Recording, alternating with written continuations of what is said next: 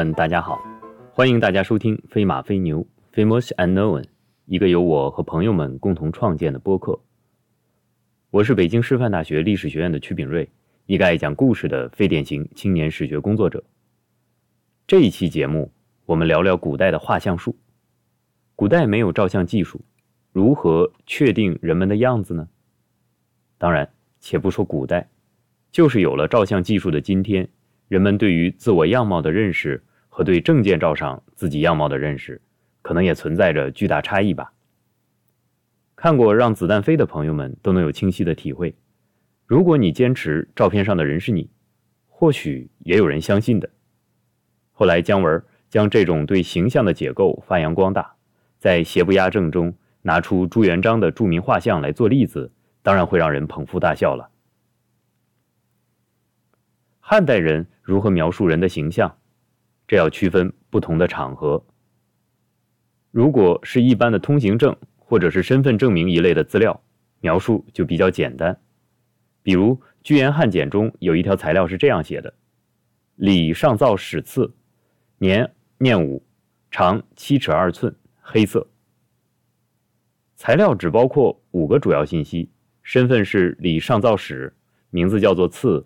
年二十五岁，身高七尺二寸，面容黑色。形容容貌的资料只有两个字：黑色。如果检索《居延汉简》，会发现大量的黑色、青黑色的记载。如果只靠面色来寻找人，那无异于大海捞针。这不，简读中就有一条通缉令，要求注意一个叫做石的人，他字子公，年龄是五十六岁。状黑色，长发。名字和年龄都不能通过样貌直接体现出来。唯二有效的信息就是他面黑、长发。不过用这两个标准来筛选汉代男子，恐怕符合者也是相当多的。史书中描述皇帝的形象就更加丰满一些了。比如《史记》上说，刘邦是龙准而龙颜，美虚然，左骨有七十二黑子。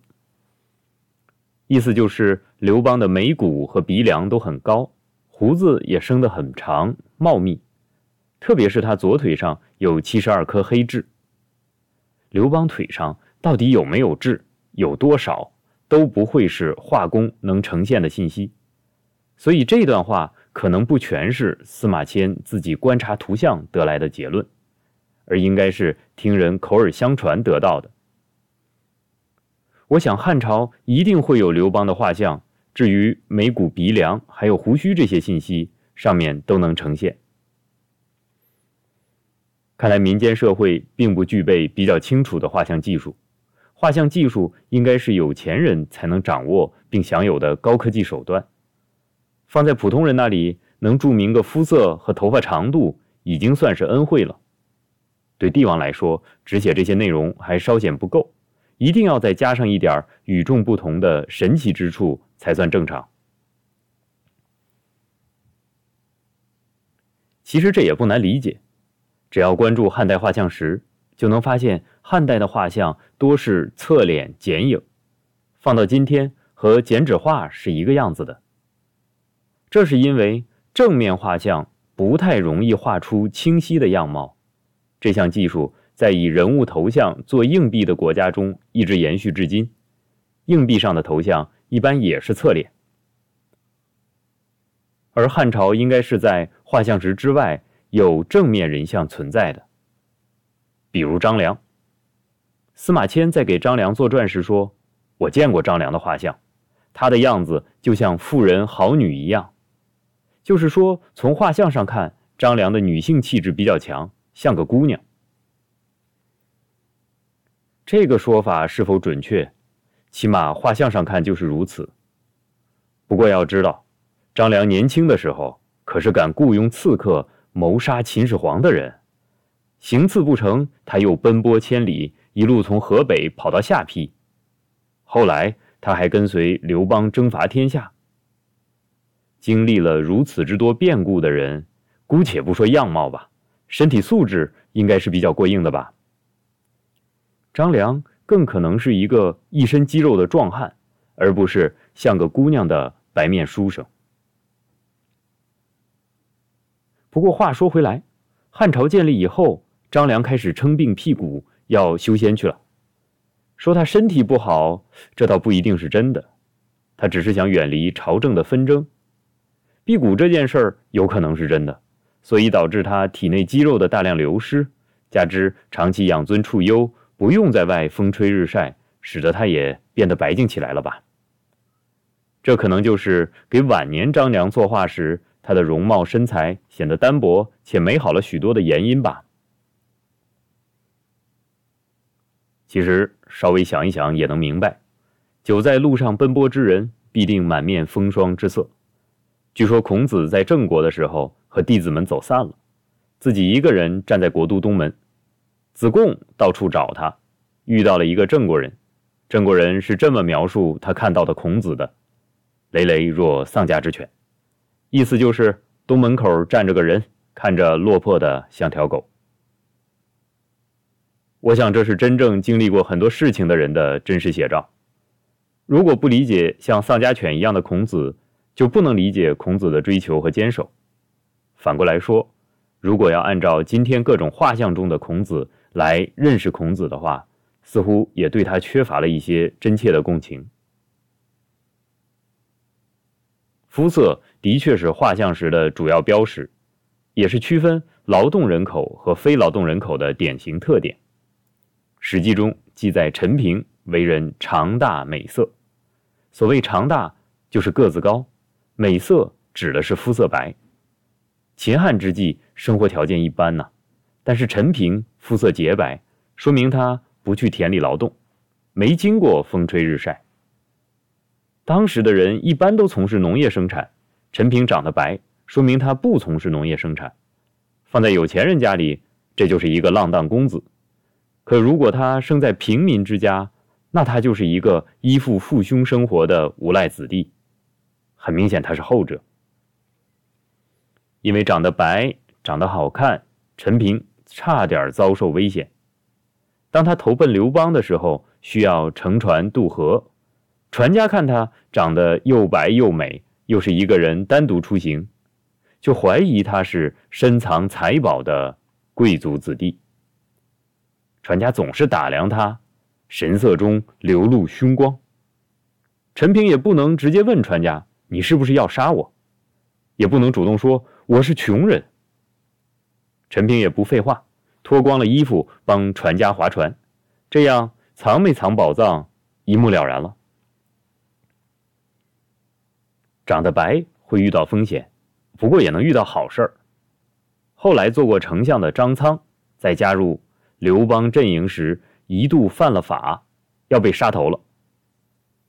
当他脱下上衣，露出身体时，监斩官王陵注意到他身长大，洁白如笏。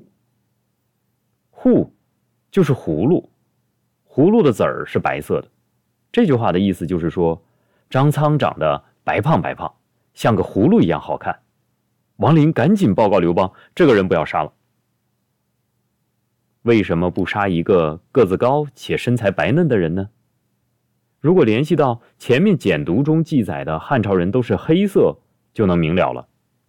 普通人的生活经历都差不多，如果吃一样的饭，干一样的活儿还能长得白，证明这个人有些与众不同的地方。”或者说明他是什么富贵子弟，或者说明驻颜有术。从来在人们心中相信与众不同者总是个艺术，需要重视起来的。汉朝更有名的画像故事就是王昭君的故事了。《西京杂记》上记载，汉元帝后宫的女人太多了，他一个个也看不过来呀，就让画工们给他们画像，由此决定。宠幸与否？女人们为了争夺皇帝的宠幸，纷纷贿赂画工，只有王昭君不肯，所以画工将她画得很丑。后来等到汉匈和亲的时候，汉元帝觉得这个女人太丑了，不如送给匈奴人。结果等到他看到王昭君的容貌时，才知道自己上当了。如果这个材料是真的，这就说明汉朝能够将人的容貌画得比较清楚了。起码从张良的故事里和这个故事两相印证，就大致能推测出当事人的正面画像技术还算比较完备。汉朝未央宫的宫殿中应该有巨幅人物画像，用作装饰，也用来做一种劝勉和警戒。比如在西阁上就画有桀纣和尧舜禹汤的画像，一边是古代圣王，一边是古代暗主，皇帝和臣子从下面经过，看到这情形，该做什么，心里就很清楚了。这个材料是《汉书·杨运传》里记载的，杨运是司马迁的外孙子。他继承了自己外公直言不讳的精神，所以经过西阁的时候，他指着桀纣的画像对同僚说：“陛下和这两个人差不多呀。”这档子事儿成了他的大罪状。看来君子敏于行而讷于言是有道理的。宫圣中还有些更刺激的画像，供应皇帝的私人享乐。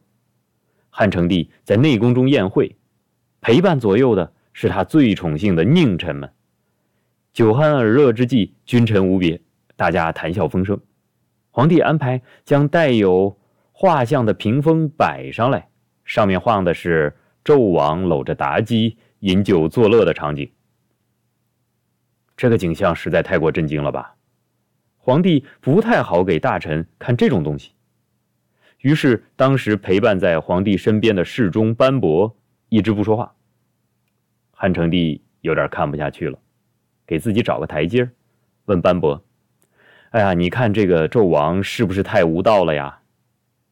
班伯说：“纣王现在这样子，儒家经典里没有记载过。我觉得从无道的角度理解这幅画，有点不切合实际。”汉成帝听了班伯的话来了兴致，合着这意思，我现在有些过分，其实也没什么了。他接着问班伯。纣王如果不是无道，那这幅画在劝诫什么呢？班伯回答：“劝诫沉湎于酒。儒家经典上最忌讳饮酒过量了。”班伯很会说话，在这个场合劝诫了皇帝，还给他留了体面。今天能够看到的大量的汉代画像石，主要出土在黄河流域的墓葬中，尤其以山东和河南地区最多。这些画像除了上面我们提到的画一些古代帝王之外，还会画一些神仙形象，以示对地下世界的想象与期待。熟悉马王堆帛画的朋友们一定不会陌生，类似的画面上有人首蛇身的仙人，还有天上的日月和玉龙。这些画面中的人物形象都比较模糊，所以要说的是，汉代的画像术能够将人的正面面孔描绘得很清楚，恐怕还是存疑。司马迁对秦末农民战争中涌现出来的末代齐王田横抱有很大的同情和兴趣。他知道田横是个了不起的、有个人魅力的领袖，可是他没见过田横，也没听人说起过他的样貌，所以在给田横写作的传记最后，司马迁悻悻地说：“世无善画者，莫能图。”没有田横的画像，并不是因为真的没有擅长绘制人像的画工，只不过是因为。田横一直与刘邦作对，而且到最后也是负气而死，终其一生都没有向刘邦臣服。像这样的英雄好汉，汉朝恐怕不会给他画像的。好在司马迁用文字表述了田横的精神，那是超越人物容貌的高层次追求。《天龙八部》里，王语嫣曾经说过：“男子汉大丈夫，第一论人品心肠，第二论才干事业。”第三论文学武功，脸蛋儿俊不俊有什么相干？猪八戒也说过：“粗柳簸箕细柳斗，世间安有男儿丑？”两句话一俗一雅，都很值得人深思啊。好了，本期节目就到这里了，欢迎听众朋友们留言或者来信与我们交流及咨询，在我们的公众号和播客下方留有我们的公共邮箱。感谢大家收听《飞马飞牛》，Famous Unknown，我是曲炳瑞，一个爱讲故事的非典型青年史学工作者。再会。